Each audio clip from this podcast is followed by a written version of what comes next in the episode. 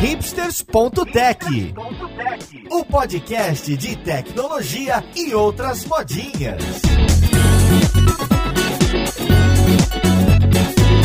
Olá e seja bem-vindo ao hipsters.tech, o seu podcast preferido de tecnologia. Eu sou Paulo Silveira, seu host, e chegando agora no final do ano, a gente vai conversar sobre aquilo que te afligiu durante muitos meses e que me aflige também, a nossa produtividade. A gente ficar toda hora procrastinando e adiando aqueles objetivos e muitas vezes a gente chega no final do dia e fala: "Poxa, hoje não consegui fazer aquilo que eu prometi que ia entregar para mim mesmo, para o meu chefe, para minha colega, para o meu colega". Então, esse episódio é para você que tá aí no ônibus indo pro trabalho, no meio desse período conturbado da época de fim de ano, pensando como é que eu posso melhorar meu trabalho. Vamos lá pro podcast ver com quem que a gente vai conversar.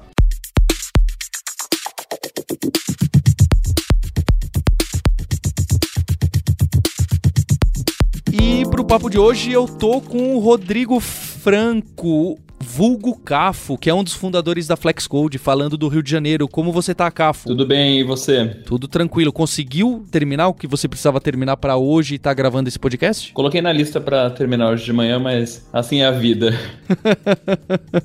e diretamente da Filadélfia, eu espero que ele tenha praticado exercícios físicos hoje como ele havia planejado. O nosso Rock Balboa, Maurício Linhares. E aí, Maurício? E aí, Paulo, o exercício é a primeira coisa do dia acordar e academia. E foi feito hoje? Seja sincero. Mas é claro, bati PR do deadlift hoje. Aí sim.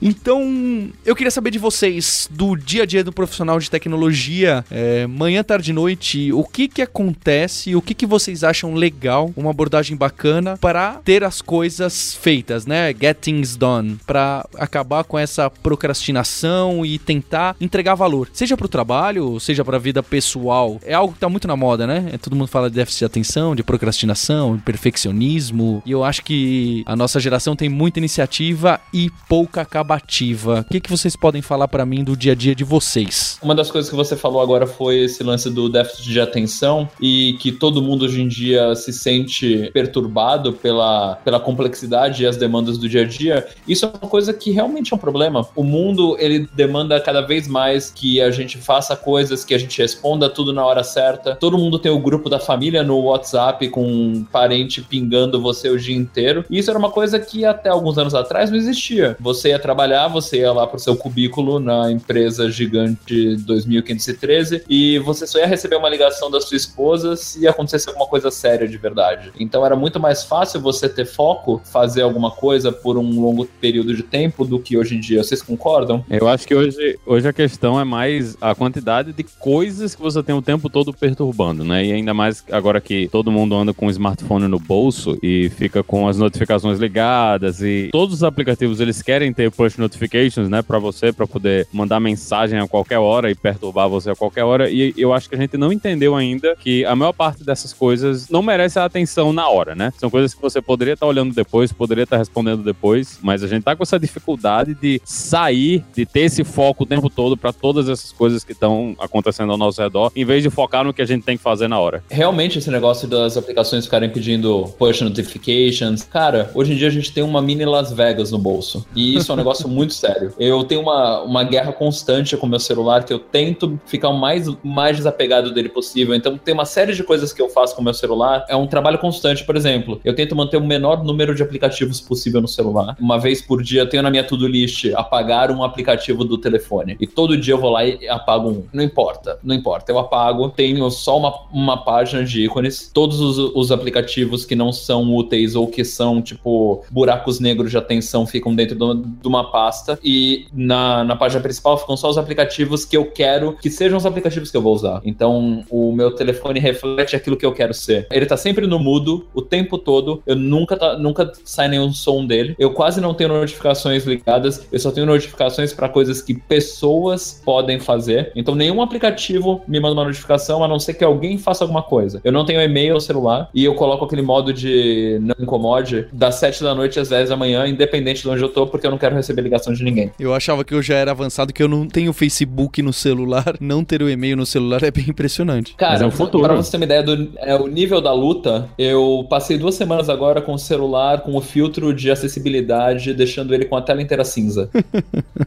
Por quê? Porque desligar Las Vegas. Eu também desliguei o Facebook porque é um buraco negro não só de atenção, e depois você quer participar e comentar em notícias que não influenciam em absolutamente nada na sua vida. É feito pra isso. A maioria dos aplicativos de redes sociais, essas coisas, eles são feitos pra te puxar pra dentro e não te largar mais. Quer dizer, o objetivo é a métrica de quanto tempo a pessoa está passando dentro do aplicativo. Então, sempre você vai ver, todas as notícias são: ah, pessoas passam X horas usando o Facebook, pessoas passam X horas usando o Snapchat, pessoas passam X horas usando qualquer uma dessas outras ferramentas, mas se você. Ninguém, na verdade, trabalha com isso, né? Dificilmente você está trabalhando exatamente com isso. Então, a maior parte do tempo que você está tendo ali é aquela coisa de você estar procurando alguma coisa para fazer dentro daquele ambiente e invariavelmente você vai achar. Você vai achar um lugar para comentar, vai achar um grupo para entrar e no fim das contas você não tá fazendo o que você realmente precisava fazer. Eu acho que uma das coisas que para mim fez uma diferença grande na hora de reorganizar as coisas, né? O Paulo tá até brincando dessa questão do exercício. Eu tenho o meu tempo de academia marcado todos os dias de manhã e eu não falho. Eu acho que eu tô há uns dois anos e meio, mais ou menos, sem falhar na academia, porque você tem que ter. O que vai fazer a diferença em tudo que você vai fazer na vida é a consistência. E você só vai ter a consistência quando você assumir que aquilo ali é uma coisa que você precisa fazer naquele dia, naquele momento, naquele horário. E assim, no início, qualquer um desses hábitos que você tenta criar é difícil, não é natural. Não, não vai ser natural para você criar um hábito de ir para um lugar e fazer uma coisa todos os dias que você não estava fazendo. Mas vai chegar o momento que a repetição vai fazer que essa coisa seja natural. Tem algumas pesquisas que indicam que você demora mais ou menos um, de, de três a quatro semanas para criar um hábito de alguma coisa que você faz diariamente. E depois que você faz isso, a coisa ela engata, né? Ela vira natural e quando você não faz, o, o, o seu corpo e a sua mente, eles começam a dizer, cara, você, você esqueceu, você não tá fazendo e você precisa fazer. Tanto que às vezes eu preciso passar a semana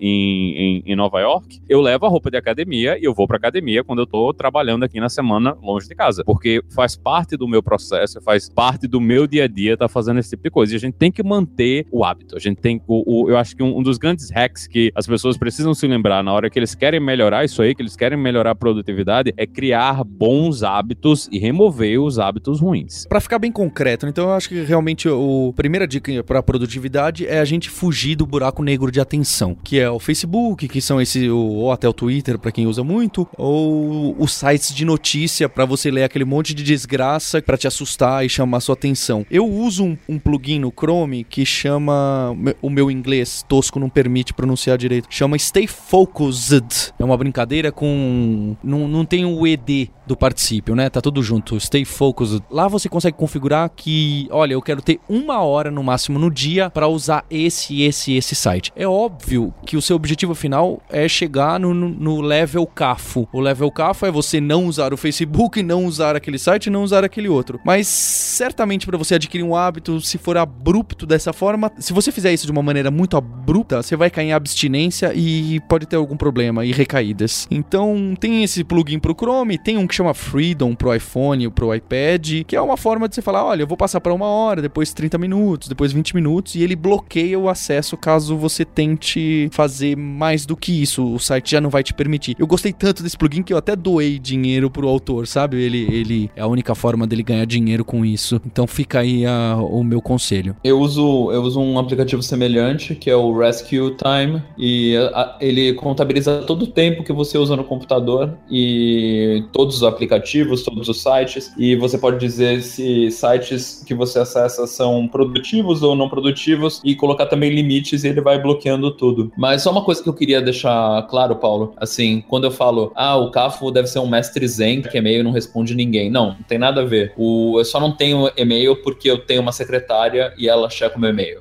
Aí, E, Tá em outro nível. aí não é Zen level, é CEO level. Então, tipo, você vai falar assim, cara, como assim um programador tem uma secretária? Cara, o nosso tempo é muito valioso. Tudo que você puder dar para uma outra pessoa fazer, vai te dar mais tempo de fazer aquilo que você quer fazer com a sua vida. Eu acho que isso é a coisa mais importante importante. Como nos livros do Tim Ferriss, né? Exatamente. Então, se assim, eu for ficar checando e-mail o tempo todo, o tempo todo, sem parar, esperando receber um e-mail de alguém, quando uma pessoa que não tem o apego ao meu e-mail como eu tenho, pode fazer isso e ela sabe a lista de pessoas que são importantes e vai mandar uma mensagem se tiver alguém que realmente eu tenho que entrar em contato e vai saber como entrar, responder as outras dezenas de pessoas que são mais ou menos importantes, isso simplesmente sai da minha cabeça. E eu posso pagar um valor em dinheiro por isso, que vai me dar mais horas de tranquilidade para eu ganhar mais dinheiro, entendeu? Então, no final das contas, vale a pena.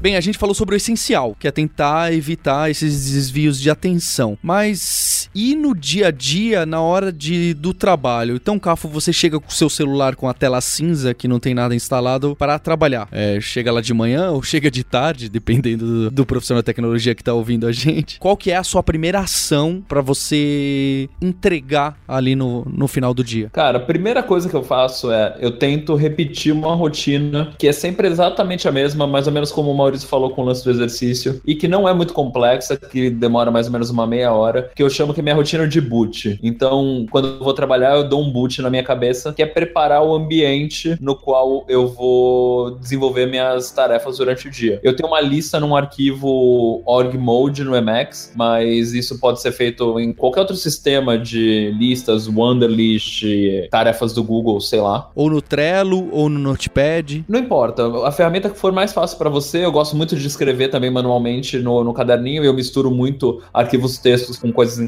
caderninho. Caderninho não, Cafu. Aqui, hipster é só Moleskine pra cima, né? Porque tem os mais caros. É, então, os meus caderninhos são meio caros, mas eu chamo eles de caderninho mesmo assim.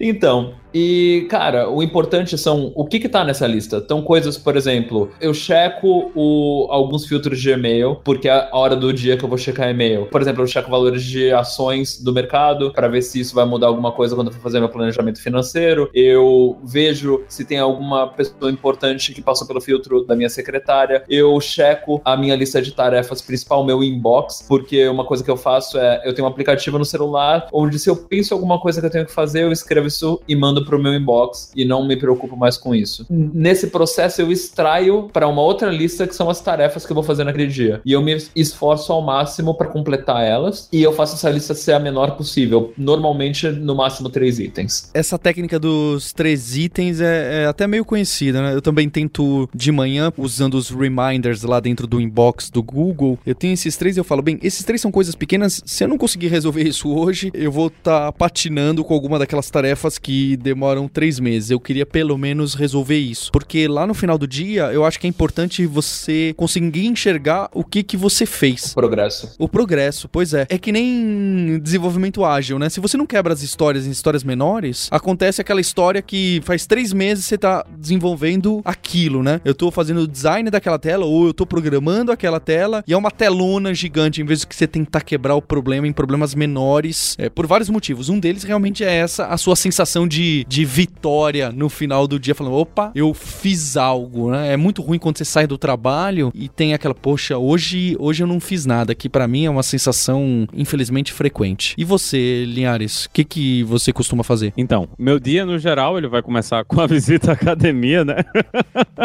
Durante a semana tenho a minha pequena vitória na, na academia, eu começo o, dia lá e na hora do trabalho, eu acho que uma das coisas assim que eu tento fazer o máximo possível é ter coisas definidas que eu quero fazer nesse dia, seguir também do mesmo jeito que vocês falaram, conseguir essa pequena vitória no dia para eu sentir que houve progresso. Então, assim, nem sempre você consegue fazer tudo aquilo que você planejou, mas o importante é você chegar chegar no fim do dia e pensar o que foi que eu fiz hoje que eu completei. Porque muitas vezes o que acontece é você tem aquela coisa grande para fazer, você chega no final do dia e você não consegue dizer o quanto você andou. E a gente não consegue dizer porque a, aquela coisa é grande demais e você não consegue separar um pedacinho pequenininho dela para dizer que foi aquilo ali que você fez. Então eu tento sempre ter essa coisa de ter uma coisinha pequenininha para que no final do dia eu possa dizer, pô, eu consegui fazer isso aqui, eu entreguei esse negocinho, tá em produção, tá funcionando. E essa pequena vitória é uma coisa assim que faz uma diferença grande no dia a dia. Você sentir que você tá fazendo algum progresso e tá seguindo para algum lugar. Em vez de todo dia você tá naquela, eu vou trabalhar nesse caso gigantesco que nunca acaba e eu nunca consigo colocar ele em produção. Concordo plenamente,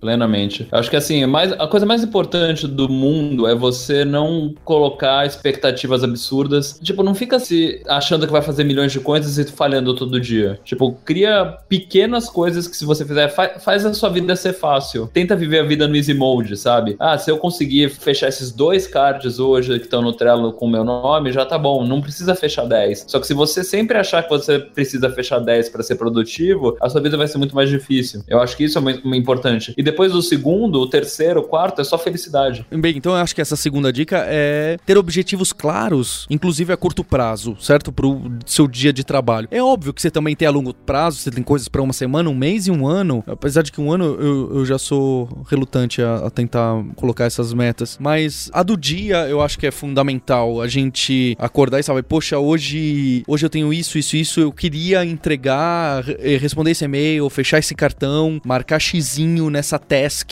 seja lá de qual site você usa para organizar as suas tarefas. Eu acho que esse ponto é, é muito importante. Se você não sabe onde você quer chegar, como é que você vai saber que você chegou, né? Tipo, passar o dia inteiro andando de um lado pro outro e depois reclamar que não fez nada, mas eu nem sabia o que você queria fazer. Uma coisa que é importante, principalmente pra gente que tá trabalhando com tecnologia, que tá programando, né? O Paulo não, o Paulo e o Carl então só business, mas eu, eu ainda sou programador, né? Eu ainda sento na frente do computador e passo o dia todo programando, é que você deve procurar, você deve tentar sempre o máximo estar em um ambiente livre de distrações. Então, o, o grande problema do Open Office, né? O Open Plan Office, você entra no ambiente, é tudo aberto, você tá vendo todo mundo, todo mundo tá fazendo barulho. Apesar de, infelizmente, ser a situação que a gente tá hoje, na maior parte das empresas, não é um ambiente ideal para você fazer programação. Todo mundo vai tentar correr de alguma forma diferente, né? Você vê, o cara vai colocar fone de ouvido, vai se esconder numa sala de reunião, vai chegar para trabalhar antes de todo mundo e, e ou vai chegar para trabalhar depois que todo mundo saiu, mas é importante que a gente tenha essa ideia de que você precisa de tempo ininterrupto de trabalho. Você não precisa passar aí as oito horas programando e, e, produzindo o tempo todo, mas você precisa de pelo menos um, um, uns dois ou três momentos no dia. Você consegue programar por uma, duas horas de forma ininterrupta, sem ter ninguém perturbando você. É importante que as pessoas da equipe tenham esse entendimento. Então, é, o ideal é que você trabalhe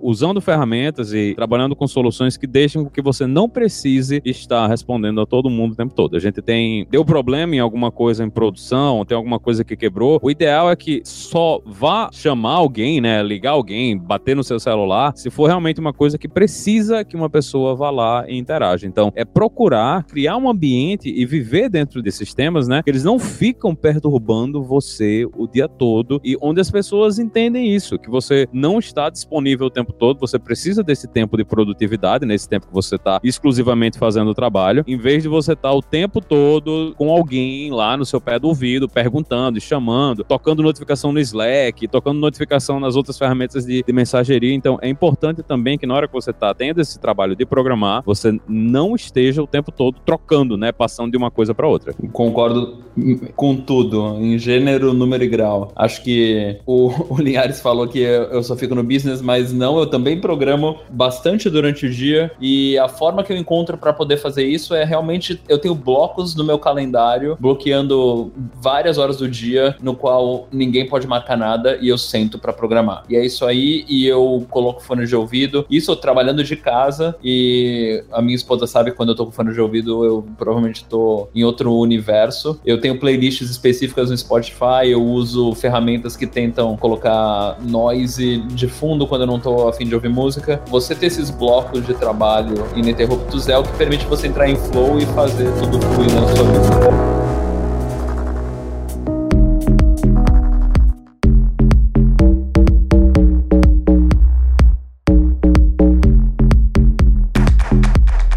Outro monstro que me consome o dia e que acaba fazendo com que eu termine sem ter produzido muito, ou pelo menos com essa sensação, é a comunicação com os colegas de trabalho, em especial o e-mail e talvez também as outras ferramentas de comunicação, que quem trabalha com tecnologia usa muito Trello e alguns outros também para comunicação, o, o Slack. Aliás, quem não conhece nem o Trello nem o Slack, recomendo fortemente você fazer uma tentativa com as duas ferramentas. Eu queria saber de vocês como que vocês lidam com isso. Eu no e-mail tento manter o tal do inbox zero, isso é, no limite ter zero mensagens dentro do meu inbox. Como que eu faço isso? Ou respondendo tudo que é fácil, postergando as que são difíceis, ou então realmente arquivando aquelas que eu falo, poxa, eu não vou responder isso aqui, ou eu não vou seguir com isso aqui, ou colocando pessoas no BCC. Isso é, tentando diminuir a carga do e-mail. Até mesmo aquelas respostas, sabe, de ok. Ah, então, olha, eu fiz isso, isso, isso. Aí você vai lá e responde, ok. Nem responde, então. Se, se você já pegou, viu a mensagem, tá realmente ok com aquilo, não precisa ficar, ah, então muito obrigado, hein? Ah, eu agradeço. É, aquilo gera um, uma distração pra pessoa do, do outro lado que é incrível. E pra gente aqui na empresa, na, na, na Kaelo, na Lura, o Slack resolveu muito coisas pequenas de e-mail que às vezes você não sabe, ah, eu vou mandar isso pro Maurício Linhares ou pro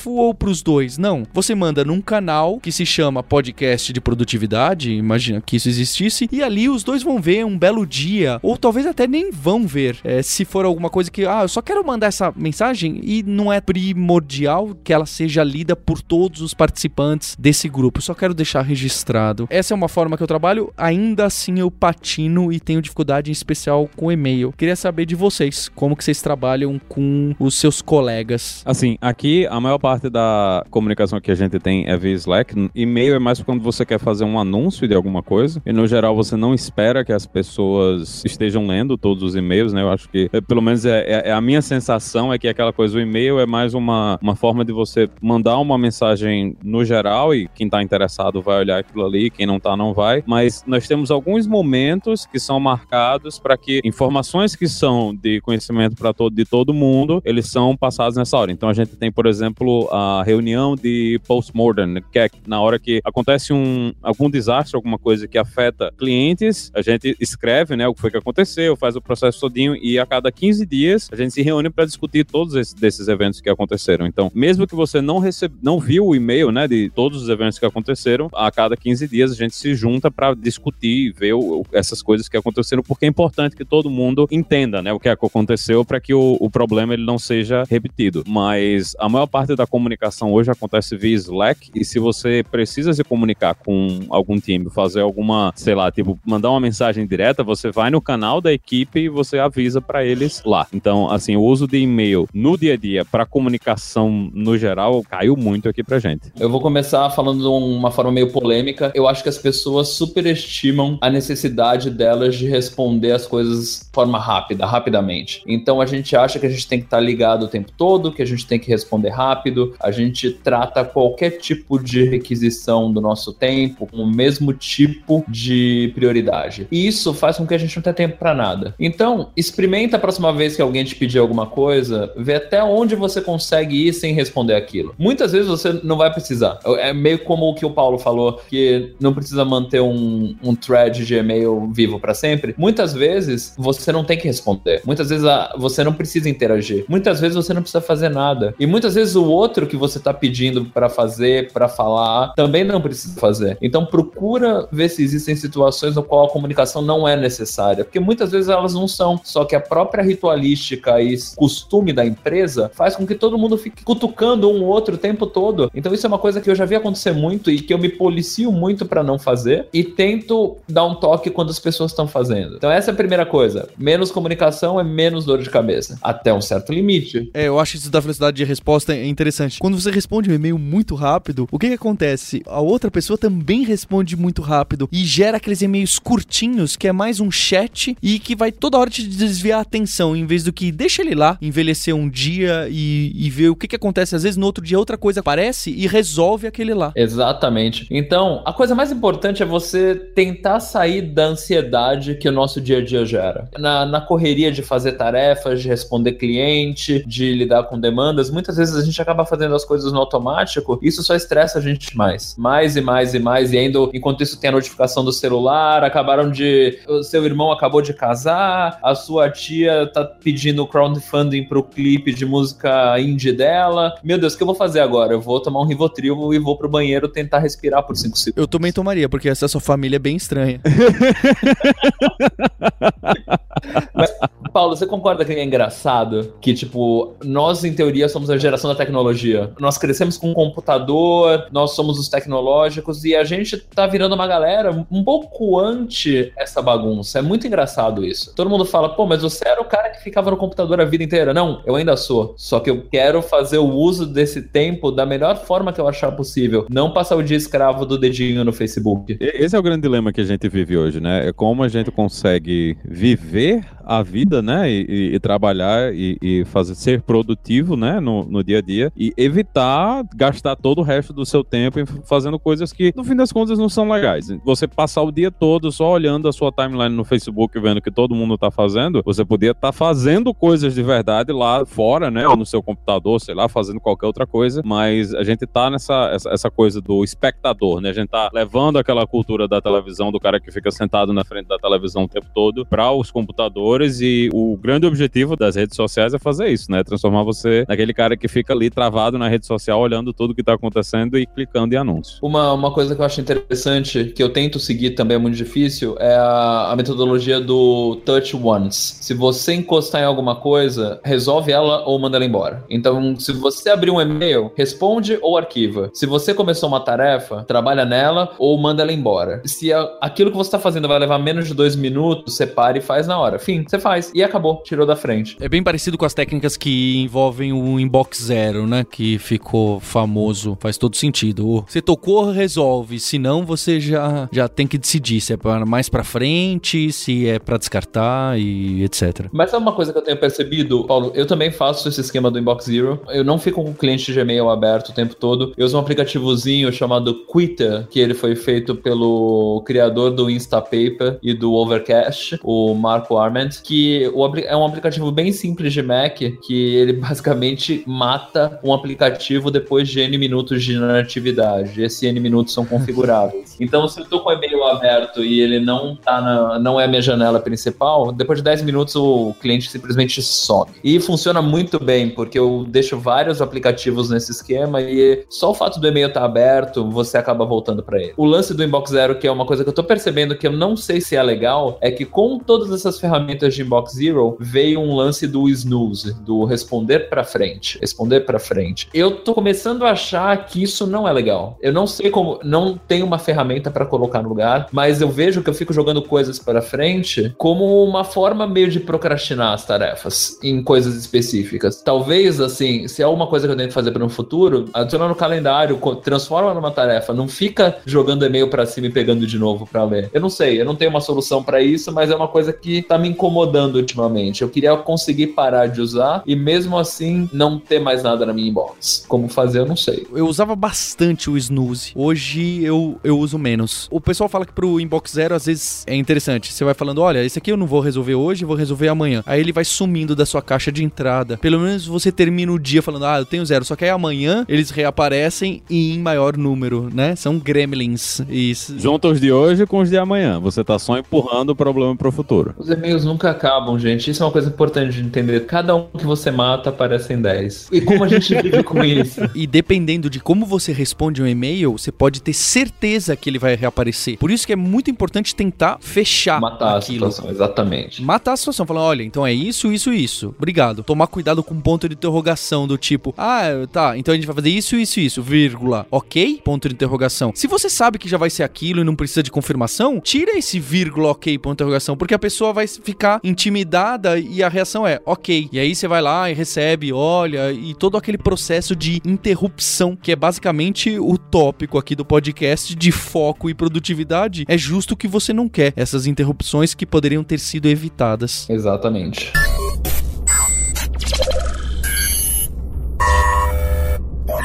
Cafo, você citou uma secretária, e para quem não tem secretário e secretária, como que faz? Eu tenho um problema sério que eu já cogitei a hipótese de contratar algum desses escritórios que possuem secretários e você tem secretários que são compartilhados, nem só pro trabalho, mas para aquela quantidade de boleto, conta a pagar e, e, e coisa para comprar, que são um monte de besteirinhas e que realmente te interrompem. Você tá toda hora abrindo o site do banco, toda hora abrindo algum determinado site para fazer algo que é óbvio que outra pessoa resolveria. O que, que a gente pode fazer se eu não tenho um, um secretário ou uma secretária? Então, a primeira coisa é tentar volta para o processo de delegar, às vezes usando sistemas usando startups e usando aplicativos, são formas de você delegar. Às vezes você pode usar um ligar para a lavanderia de manhã para eles virem pegar sua roupa ao invés de você tipo levar ela lá. Você tem que estar tá no back burner da sua mente o tempo todo. Eu sou a pessoa mais certa para fazer isso ou tem alguém que eu posso pagar e que vai me deixar livre para fazer aquilo que realmente me dá dinheiro? Eu acho que esse é o pensamento básico. E às vezes não é uma pessoa, às vezes é um aplicativo, é um script, ou um, um exemplo ainda no, no lance do e-mail. Antes de eu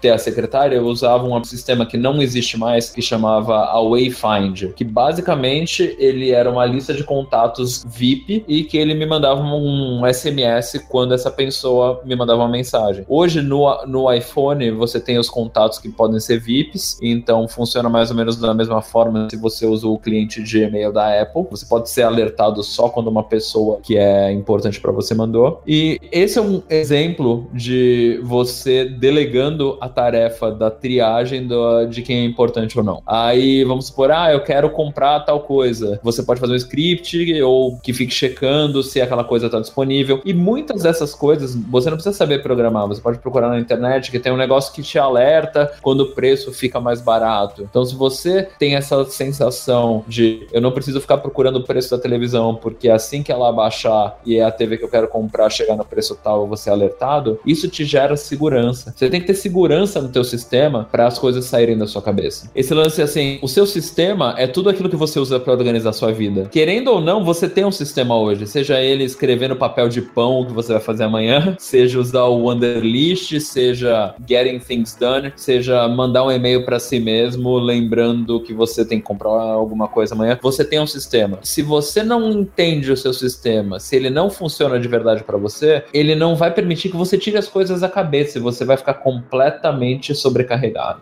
Uma das coisas, por exemplo, que eu faço muito, eu chamo de mind dump, que é basicamente de vez em quando, quando eu não as coisas não estão muito certas. Isso acontece pelo menos uma vez por dia. Eu sento e começo a listar tudo que aparece na minha cabeça de coisas que tem que acontecer. Então eu começo, ah, eu tenho que comprar essa roupa, eu tenho que falar com tal pessoa disso, completamente fora de ordem, completamente desconexo, só escrevendo no caderno sem parar até zerar. Isso dá uma tranquilidade muito grande, porque a partir daí aquilo tá no seu caderno e você pode processar aquilo, colocar aquilo na sua lista de tarefas, no seu Trello, falar no Slack com a, com a pessoa, fazer a tarefa se for menos de dois minutos e saiu da cabeça. Isso é, é uma coisa que assim, é, é uma peça fundamental daquilo que eu faço todo dia. Acho que uma coisa também que é importante de se pensar na hora que você tem as tarefas para fazer é fazer com que as tarefas que você tem sejam o mais simples e o mais fácil possível possível se fazer diariamente. Então, eu preciso, eu faço o almoço em casa diariamente. Durante a semana, né? Durante a semana eu faço o meu almoço todos os dias. Mas eu não deixo o almoço para ser feito somente na hora que chega o almoço. A maior parte eu já corto a carne toda, a carne vai toda pro congelador. Eu já tenho planejado quais são os temperos que eu vou usar. Se eu preciso de alguma verdura, vou fazer salada, vou fazer, botei algum queijo, eu já deixo tudo semi pronto para que na hora que eu precisar fazer o almoço, eu vou só na geladeira, eu pego a, a carne, eu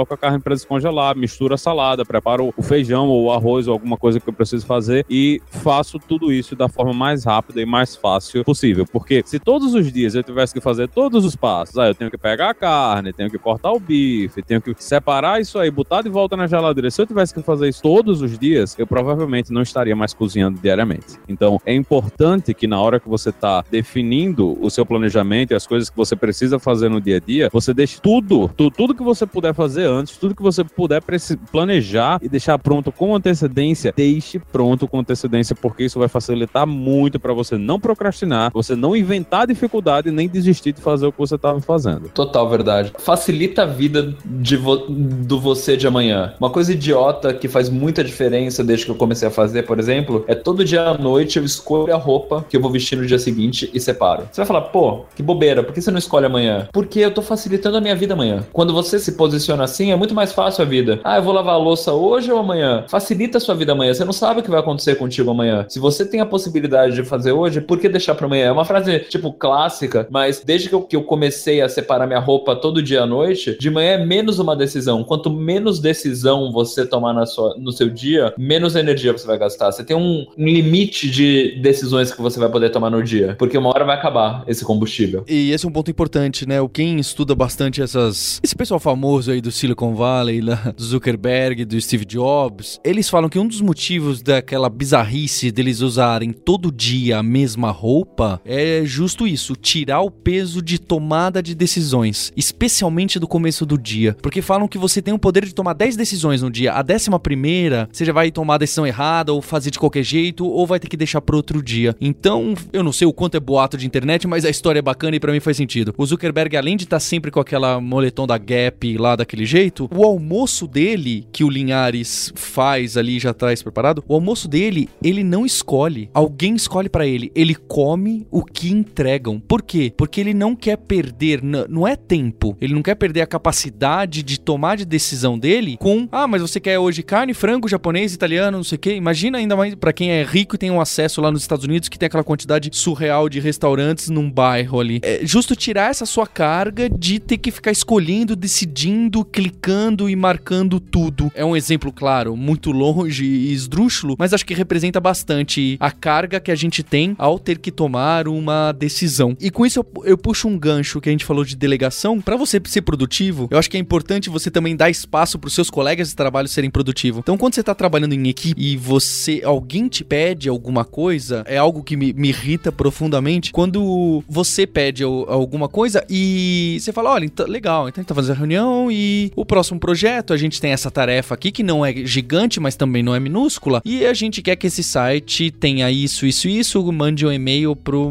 dessa forma aqui. E a primeira reação de para quem você passa essa tarefa é: "Ah, tá bom, mas como que eu faço isso?". Calma lá, é, pensa um pouco antes de você já já responder e já perguntar alguma coisa. Tenta dar o seu tempo para que aquilo fique na sua cabeça, você pense na solução. Se você encontrou um impeditivo, é óbvio que você precisa recorrer rápido para quem te pediu aquilo.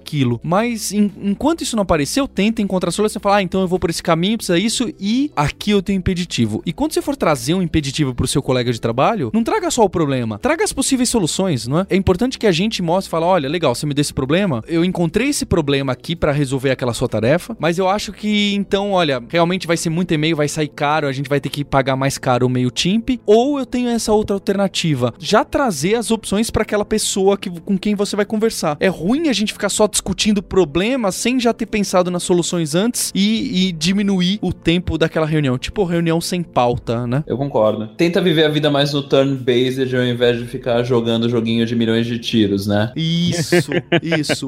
A comunicação síncrona, aquela comunicação do, do chat. Para de usar chat. Não é chat, vai lá, assim, ah, é isso, tá bom. Deixa eu pensar, refletir como no e-mail. Deixa ele ficar lá um dia lá de molho, porque às vezes pode ser, né, que nem alguém fala assim, ah, já resolvi. Tem muito disso, isso acontece muito. Deixa, espera um pouquinho, ou a pessoa ainda vai trazer, ah, eu acho que por aqui ou por ali, é, em vez do que a gente ficar nesse papum de, de querer resolver tudo rápido, tudo no chat. O mundo se baseia muito na ideia de quem faz o papum tá sendo produtivo. Esse é o problema também. É, volta aquela história do tipo, responder imediatamente mostra produtividade. Não é verdade, só mostra que você tá lidando com ruído. Cada vez que você lida com ruído, é um tempo perdido que você teve, né? Porque você poderia estar tá fazendo alguma coisa útil, mas você tá ali respondendo a uma pergunta que ela não deveria ter sido necessária inicialmente. Mas é, é, é, é uma questão cultural, né? É uma coisa que a gente precisa incutir dentro das pessoas, dentro das equipes, que isso é uma necessidade. E outra coisa que eu acho muito importante também é ser decisivo nas coisas que você fala e nas coisas que você faz. Exatamente. Se você acha que uma coisa precisa ser feita de um jeito, você não pergunta, você diz que vai ser feito assim. E se alguém tiver alguma coisa contra, eles falam. Porque imagine a mesma coisa que você tá com seus amigos e você resolve ir no restaurante. Ah, vamos comer o quê? Não, não é vamos comer o quê? Fala, vamos numa hamburgueria tal? É, vamos, vamos, vamos na hamburgueria, vamos no chinês. Já, você já dá a ideia para as pessoas irem, porque se você chega num, num ambiente e tem seis pessoas, você pergunta, ah, o que é que vocês querem comer? Bicho, são seis respostas diferentes. Cara, eu sempre falo que assim, quando acontece isso, no final todo mundo acaba indo no único lugar que ninguém queria ir. Pois é. e todo mundo finge que queria porque é tipo peer pressure, sabe? Todo mundo acha que o outro quer e que não pode falar que não gostou. Então todo mundo tá indo junto, tem um, tem um acordo secreto que acontece ali e que é uma coisa horrível. E só que todo mundo vai. E quando eu vejo que eu falo assim, vamos lá fazer tal coisa, vamos todo mundo no chinês, vamos. No chinês acabou a história. Quem não quer ir no chinês, então me dá uma opção. Ah, não sei. Se não sabe, então vai pro É, se chinês não sabe, ou se fica não em sabe, casa. pro chinês. É isso aí. Se não sabe, vai pro chinês. Se não tem, não tem opção pra dar, vai pro chinês. Porque o que eu vejo acontecer nesse tipo de situação é que as pessoas não querem assumir a responsabilidade. Porque tomar a decisão quer dizer que você assumiu a responsabilidade. Então, a, Exatamente. é- a gente tem que assumir a responsabilidade. Não tem uma coisa pra fazer, não tem uma decisão pra tomar. Você toma uma decisão, você assume a responsabilidade, você arca com as consequências da responsabilidade. E assim, principalmente num ambiente de trabalho, ninguém cresce assim. Pelo menos eu não vejo as pessoas que não assumem a responsabilidade crescendo dentro da empresa. Então, se você é sempre o cara que empurra pra outra pessoa tomar a decisão, ninguém vai correr atrás de você pra tomar as decisões, porque eles sabem que você tá sempre empurrando pra frente pra outra pessoa tomar. Ótima observação. Eu ia falar que a gente tá beirando a autoajuda, mas não, a gente tá mergulhando na autoajuda. uma dessas frases dos livros de autoajuda que eu gosto bastante é uma decisão não tomada é pior do que a decisão errada. É óbvio que é um exagero, mas, mas é isso mesmo, né? Você fica postergando, esperando que alguém decida por vários motivos. Um deles é que você não quer gerar atrito, nesse caso do restaurante. Você fala, poxa, se eu falar assim, ah, então vamos lá no. Ó, a gente vai lá no japonês hoje, vamos lá? Ah, mas aí o cara que não gosta do japonês, é, ou, ou, ou que é muito caro, ou que não come salmão, etc., vai ficar chateado comigo. Isso vai acontecer. Em toda decisão vai ter, e o ideal é que depois fala, beleza, eu não gosto tanto de lá, mas hoje eu vou porque da próxima vez, né? O, o meu irmão, quando eu tomo decisão de administração na empresa, às vezes ele tem uma ideia completamente diferente da minha, e a gente briga um pouco e fala, não, beleza, então eu vou de acordo com a sua decisão, não acho que é a melhor, mas agora a gente vai junto pra essa decisão. Da próxima vez a gente tenta ver uma outra, ou se essa não der certo, a gente vai, vai pivotar. Então faz parte, realmente tomar decisão não é fácil, mas precisa ser tomada de forma rápida pra não gerar ruído e não ficar nessa democracia infinita de, ah, vamos ver quem vai decidir, vamos ver se vai ser maioria, se não vai ser, ou passar o bastão. O mundo é cheio de pessoas que você vai decepcionar e você tem que se acostumar com isso. É verdade.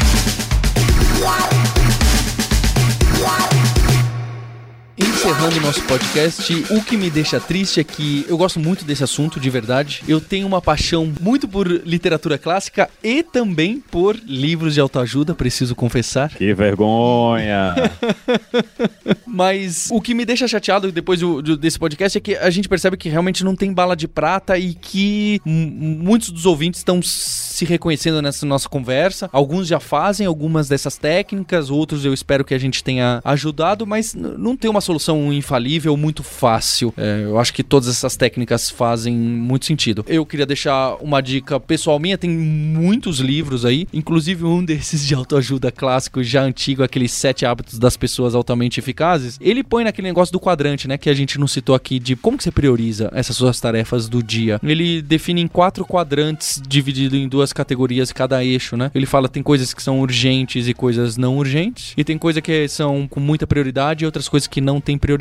E que você deve sempre tentar focar no não urgente que tem prioridade, porque esse não urgente que tem prioridade, uma hora ele vai se tornar urgente. Então é aquilo que é exatamente aquilo que vocês estavam falando, a, a- aquela decisão tenta né, fazer hoje e não deixar pra amanhã, em especial o que é prioridade. E o que você tem que evitar mesmo é aquelas coisas que são urgentes e que não tem prioridade nenhuma, que são as interrupções, né? Ela é urgente, ela aparece ali no Facebook, ah, putz, eu preciso comentar nesse post aqui de é porque é muito polêmico, eu preciso falar mal dessa tecnologia aqui. E não vai te trazer resultado nenhum, vai te interromper, é uma urgência e que não tem prioridade nenhuma. Essa é aquela tarefa que, como o Cafo falou, eu, do Inbox Zero, você devia arquivar e quer saber, ah, nem vou fazer isso. Quantas vezes eu não tava escrevendo e-mail e falei, ah, descartei, quer saber? Deixa pra lá. É melhor ou lá pra frente ou porque realmente não valia a pena. Eu recomendo aí nessa questão da produtividade, assim, não, não é produtividade, mas é autoajuda também, né? Eu também leio de vez em quando essas coisas. Então tem. Sei, sei, sei. Tem um livro, eu acho, não sei se ele já saiu em português, que é o PIC. A gente vai colocar o link aí no, no show notes, que é o livro que fala sobre a pesquisa de verdade que o Malcolm Gladwell falou daquelas coisas das 10 mil horas, né? Para você se tornar uma pessoa de nível mundial em qualquer assunto. Então, ele fala um pouco dessa pesquisa, o que é que é necessário. Você vai ver que uma das coisas que eles mais vão repetir é que você tem que gostar do processo, você tem que criar uma rotina para fazer as coisas. Então, isso é uma coisa que eu acho que precisa bater na cabeça das pessoas. Ninguém fica bom em nada sem a rotina e sem a prática. Então, você precisa estar tá fazendo isso aí para realmente desenvolver e para crescer e para produtividade é isso aí. Você tem que ir ficando melhor e para ficar melhor você precisa de parar de procrastinar e investir o seu tempo em se melhorar como pessoa e como profissional. Então, recomendo aí, dá uma olhadinha nesse livro que a leitura é muito legal. E a minha dica é, assim, também falando de um livro que também parece beirar autoajuda, mas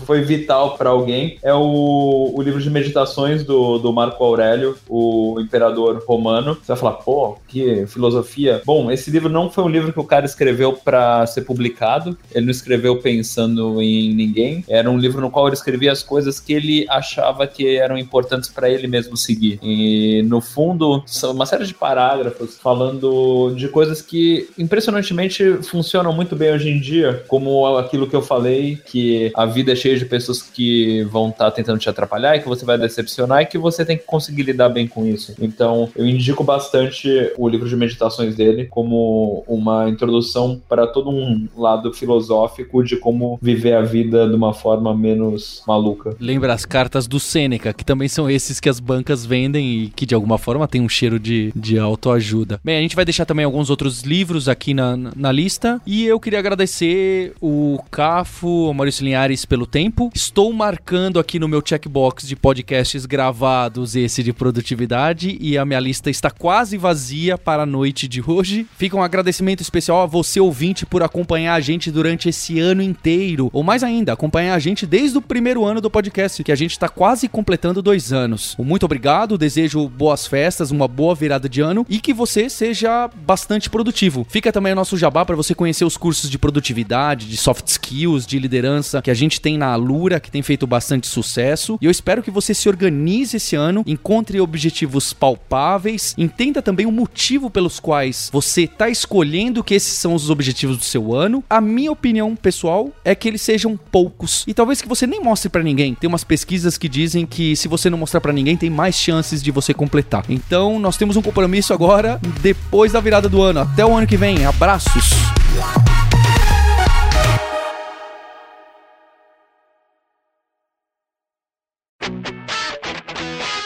Você ouviu o hipsters.tech, produção e oferecimento alura.com.br, cursos online de tecnologia e Kaelon, ensino e inovação.